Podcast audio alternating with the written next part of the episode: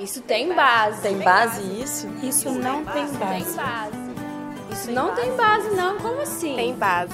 Tem base. Tem base isso não. Ô, tem base numa coisa dessa? Tem base.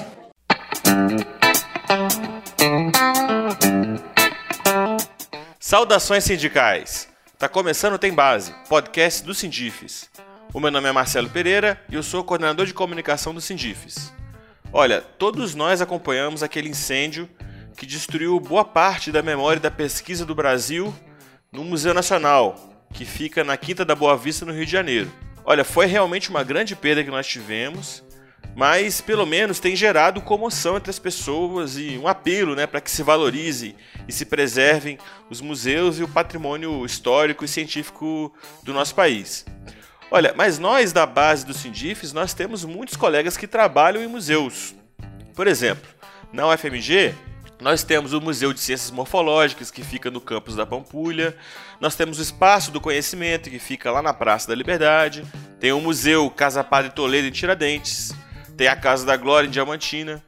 E tem vários outros museus e centros de memória. Mas o maior destes é o Museu de História Natural Jardim Botânico, que fica localizado na região leste de Belo Horizonte e que é um museu de história natural, como o próprio nome diz, assim como o Museu Nacional do Rio de Janeiro também é um museu de história natural. Ou seja, é um abrigo de acervos das mais diversas áreas do conhecimento. Tem coleções da arqueologia, da paleontologia, da entomologia, da botânica, da zoologia, da geologia, enfim. E para nos explicar um pouco mais da realidade desse museu, eu conversei com Mário Las Casas, que é o arquiteto por lá. Vamos então ouvir? Eu prometo que vai ser legal.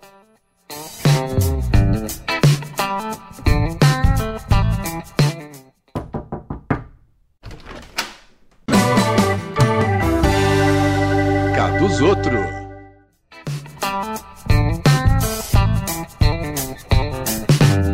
Bom, gente, nós vivemos um momento trágico para o Brasil, para a história do povo brasileiro, que foi esse acidente que aconteceu no Museu uh, Nacional no Rio de Janeiro. E nós aqui na Universidade Federal de Minas Gerais, nós temos o nosso Museu de História Natural Jardim Botânico. E eu estou aqui com o Mário Las Casas, que é técnico administrativo no museu, para nos apresentar um pouco a história do museu e dos problemas que ele está tá enfrentando hoje. Mário, muito obrigado por atender esse convite para falar com os ouvintes, com a base do Sindifes aqui no Tem Base. Eu sou Mário Jorge Las Casas, eu sou arquiteto e trabalho no museu desde começo de 2005 e agradeço a oportunidade de estar aqui no Sindifes falando sobre esse, sobre esse aspecto. O Museu de História Natural e Jardim Botânico, ele tem alguns problemas que são comuns aos, à maioria dos museus brasileiros, que estão atrelados à estrutura de uma universidade. Isso, a princípio, isso pode ser, isso é realmente um problema, porque ele tem esses museus, pela importância cultural que eles têm, eles têm necessidade de ter vida própria, eles têm necessidade de ter autonomia. E isso que aconteceu no Rio de Janeiro é muito emblemático, né, com o Museu Nacional, que ele veio sofrendo, como todas as universidades federais, a UFRJ vinha sofrendo constantes cortes de verba desde 2015, e esse corte vinha comprometendo o funcionamento de toda a universidade, inclusive do Museu Nacional, que estava ali inserido na estrutura dela e pouca gente sabia disso, né? Então esse susto que a sociedade teve naquela tarde de domingo, dia 2 de setembro, foi se transformando em perplexidade na medida em que foram sendo conhecidas as condições que antecederam o incêndio.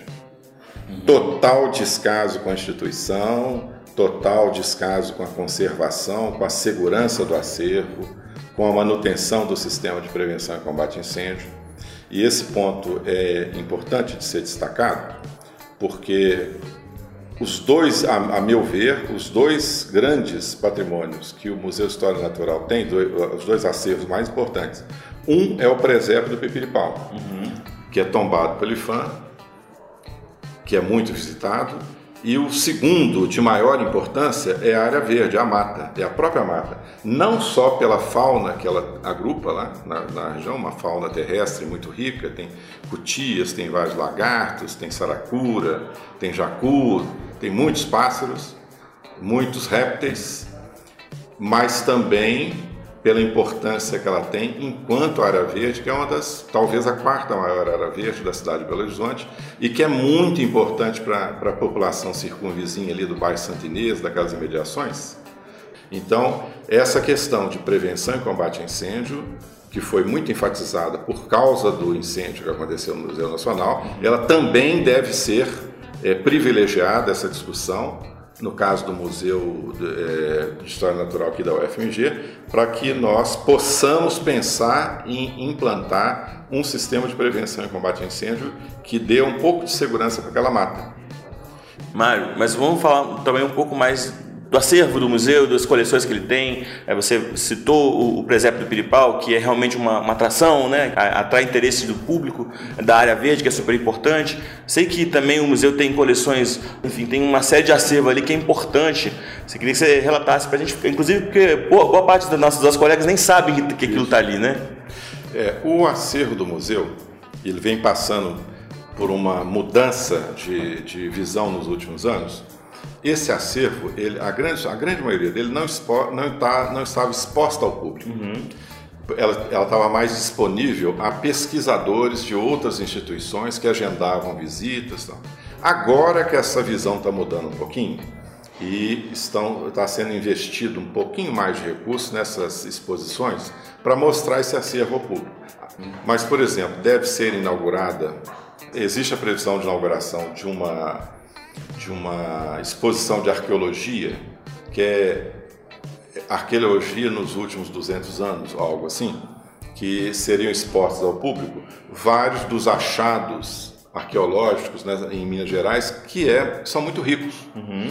Vai ser inaugurada também uma exposição de geologia, que é, é muito importante para o estado de Minas Gerais, tem um, um, espaço que, infelizmente, houve um problema de investimento, uma, uma exposição muito importante, que é o Espaço Iterativo de Ciências da Vida, que são, é, foi feito uma, pela administração passada do museu, que são partes do, do corpo humano, uhum. que à medida que o menino tecla em algum ponto na tela, ele é reproduzido, ele tem uma maquete do, do ser humano, do, parte do corpo do ser humano, que mostra como o coração bombeia sangue, como que os músculos é, tracionam, impulsionam os membros inferiores, superiores, como que o cérebro funciona.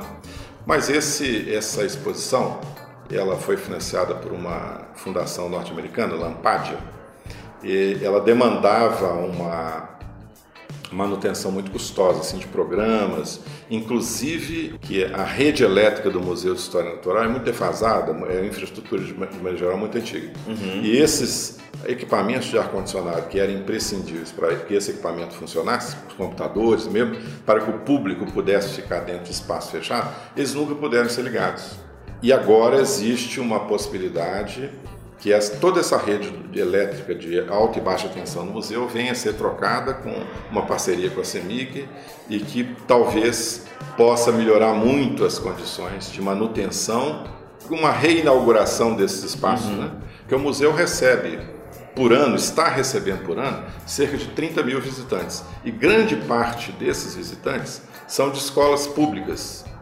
Tirando segunda-feira, de terça a sexta, vários ônibus por dia de alunos da rede pública que vêm visitar o museu. Todas essas exposições que ele tem, na área de botânica, na área de arqueologia, na área de mineralogia, geologia, correr essa, essas exposições, fazer um lanchinho e voltar para casa. Isso é muito importante para eles. Inclusive, para eles, eles ficam maravilhados com a fauna que tem lá. Alguns deles nunca viram uma cutia na vida. É. Né?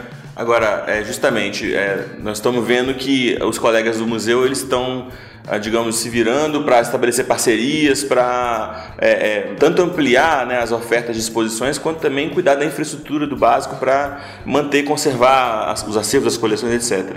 Você mesmo está relatando essa, essa dificuldade crônica aí que já vem de algum tempo é, de, de, financiamento direto mesmo, né, de, de, entrar dinheiro com a finalidade de investir no, no museu. Se puder relatar um pouco das dificuldades específicas do museu é, de história natural e como é que vocês estão lidando com essas dificuldades? Sim, como boa parte dos museus que existem no Brasil, eles estão ou direto ou indiretamente ligados a instituições públicas, eles dependem, em sua grande maioria, eles dependem de verbas oficiais. E essas verbas, de várias fontes, não é só a verba de custeio através da instituição que os mantém, não. Por exemplo, uma universidade. É, eles estão, eles dependem muito de verbas, tem a Rede Brasileira de Museus, o IBRAM, que virou agora uma agência de museus. São verbas de pesquisa, tem órgãos, por exemplo, CNPq, FAPEMIG, vários órgãos que destinam verbas para projetos de pesquisa, projetos específicos nessas instituições, e essas verbas também têm secado, uhum. têm realmente acabado e está uma falta geral uma, uma inadimplência geral. A FAPEMIG suspendeu totalmente os pagamentos até para bolsistas. Tem bolsistas que não, não está recebendo bolsa simplesmente. Né? Então, ela, por muito mais motivos, ela não tem dinheiro nenhum para financiar nenhum tipo de instituição. E o que se tem percebido lá no museu é que seria necessário até mesmo fazer vaquinhas virtuais né? uhum. para sensibilizar um pouco a, a população, né, a comunidade. Sugere engajamento também, né, Mário? Também, mas aí é o seguinte, o museu ele tem que dar alguma coisa em troca, porque ninguém vai contribuir com algo que não lhe seja útil. Uhum. Útil no sentido mais amplo da palavra, né? Se, é, se, a pessoa não, não tem uma relação assim de pertencimento, se ela não vê, se ela não pode entrar no museu, se ela não pode perceber que aquilo é dela também, ela provavelmente não vai contribuir. Uhum. Então, mas se ela perceber que aquele patrimônio é importante, que ela pode fazer uso daquele, daquele patrimônio, alguma coisinha ela contribui. Então, isso tem sido um, uma metodologia que tem sido muito facilitada. Então, essas instituições, e o museu vai tentar isso agora, vai iniciar esse processo, né, de arrecadar algum dinheiro com essas vaquinhas virtuais para projetos específicos. Certo. Ele tem alguns projetos, por exemplo, lua cheia. Toda Sim. vez que tem lua cheia, tem caminhadas à noite e tal. Isso demanda algum, algum dinheiro uhum. para estruturar esse, esses projetos. Tem um observatório que os meninos adoram, mas que não está em condições de ser usado porque não tem dinheiro de manutenção. Um observatório antigo que a física nos restaurou para a gente uns anos atrás. Uhum. Mais uma vez eu agradeço, Mário, e desejar que a gente consiga valorizar e construir e desenvolver o nosso Museu de História Natural de Botânica e os espaços museológicos da UFMG como um todo, né? Tomara, e mais uma vez eu agradeço a chance aqui de dar esse relato. Tem base? Olha, mais uma vez eu agradeço a sua audiência, tá bom? Depois dessa entrevista, eu tenho certeza que você ficou com vontade de visitar o Museu de História Natural Jardim Botânico. Então, para quem mora em Belo Horizonte, tá fácil. O museu fica localizado na Avenida Gustavo da Silveira, número 1035, no bairro Santa Inês. Ele está aberto a visitas espontâneas de quarta a domingo, das 10 às 16 horas. E terça-feira ele só abre para visitas agendadas das escolas. Você pode entrar no site do museu, que é www.mhnjb.com www.ufmg.br e conferir os horários de visitas, o preço das entradas e as atrações que estão abertas à visitação. Mas vale a pena ir, mesmo que seja só para curtir a grande área verde que tem lá. Bom, e se você quiser entrar em contato conosco e acompanhar as nossas novidades, nós estamos no Facebook e no Twitter. No Facebook o endereço é facebook.com/tembasepodcast e no Twitter nós somos o arroba tem underline base. Então, curte a gente no Facebook, segue a gente no Twitter. E tem também o nosso e-mail, que é o tembase@sindifes.org.br. Você pode mandar um e-mail para nós dizendo qual foi a sua experiência no Museu de História Natural ou em qualquer outro museu da base do Sindifes, ou com uma sugestão de pauta, ou com um elogio, ou com uma crítica. Nós estamos super abertos e a gente adora receber o retorno de vocês. No mais, fica com um beijo no seu coração e até a próxima.